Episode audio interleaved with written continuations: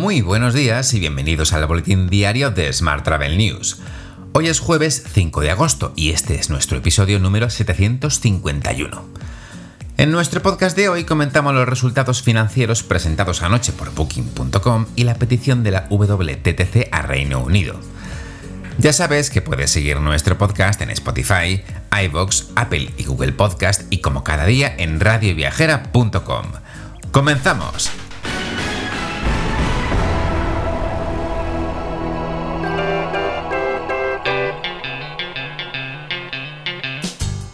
Booking Holdings ha anunciado que sus ingresos trimestrales se triplicaron y superaron las estimaciones, impulsados por la fuerte demanda en Europa y Estados Unidos. Las acciones de la empresa, que han bajado un 6% durante el año, subieron ayer casi un 4%. Las noches de habitación reservadas se dispararon en el segundo trimestre un 59% respecto a los tres meses anteriores, impulsadas como comentamos por la fuerte demanda en Europa y Estados Unidos. Además, los ingresos de la compañía se dispararon hasta los 2.160 millones de dólares. Cambiamos de asunto.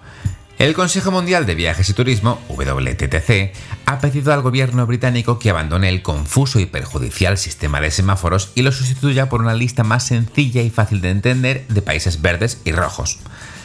El WTTC afirma que esta medida simplificaría de un plumazo un sistema que se ha ido desacreditando en los últimos meses. Según la asociación, el sistema actual ha dejado a los turistas y a las empresas en una situación de desventaja y ha mermado la confianza de los consumidores a la hora de viajar. Mientras, el ministro de Asuntos Exteriores, Unión Europea y Cooperación, José Manuel Álvarez, ha defendido este miércoles en Lisboa que España es un país seguro para el turismo.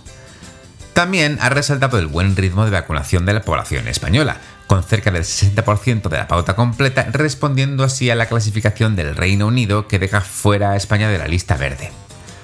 En cualquier caso, los turistas británicos vacunados podrán continuar viajando a España sin necesidad de cuarentena a su regreso, según adelanta este pasado miércoles el diario británico The Times.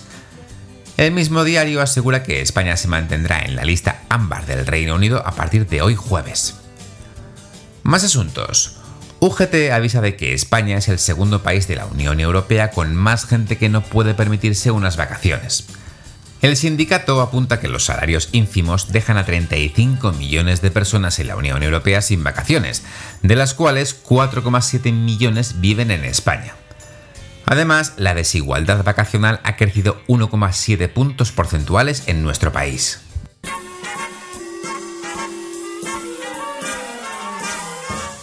Hablamos ahora de transporte. Ryanair, Turkish Airlines e EasyJet son las aerolíneas europeas con más vuelos en la última semana, según Eurocontrol. En concreto, el primer puesto lo ocupa Ryanair, que ha operado 2.175 vuelos, un 17% menos que la misma semana de 2019, pero un 10% más que a principios de julio de 2021. Precisamente este tráfico de Ryanair Group se duplica en julio y pasa de 4,4 millones de clientes a 9,3 millones. Tras la implantación de los certificados COVID de la Unión Europea, el factor de ocupación de Ryanair se eleva al 80%. Más asuntos. Indra y Enaire digitalizan el cielo español y lideran la transformación del tráfico aéreo en Europa. La nueva generación de sistemas de tráfico aéreo son la única tecnología preparada para optimizar vuelos y reducir las emisiones de CO2 en todo el mundo. Esta modernización permite gestionar más vuelos de forma más segura y rentable, elevando la puntualidad y mejorando la comodidad para el viajero. Pasamos a transporte terrestre. La Comisión Nacional de los Mercados y la Competencia ha impuesto a Renfe una nueva obligación de informar sobre la prestación de uno de sus servicios. El regulador ha identificado una posible ventaja competitiva frente a los nuevos competidores ferroviarios.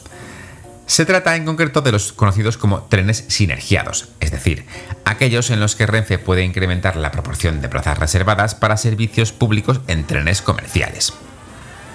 Competencia considera además que los competidores de Renfe que acaban de entrar en España, se refiere a la francesa SNCF con Wigo, deben tener también acceso a los servicios combinados de cercanías con los trayectos de AVE y media distancia, en condiciones, por supuesto, no discriminatorias.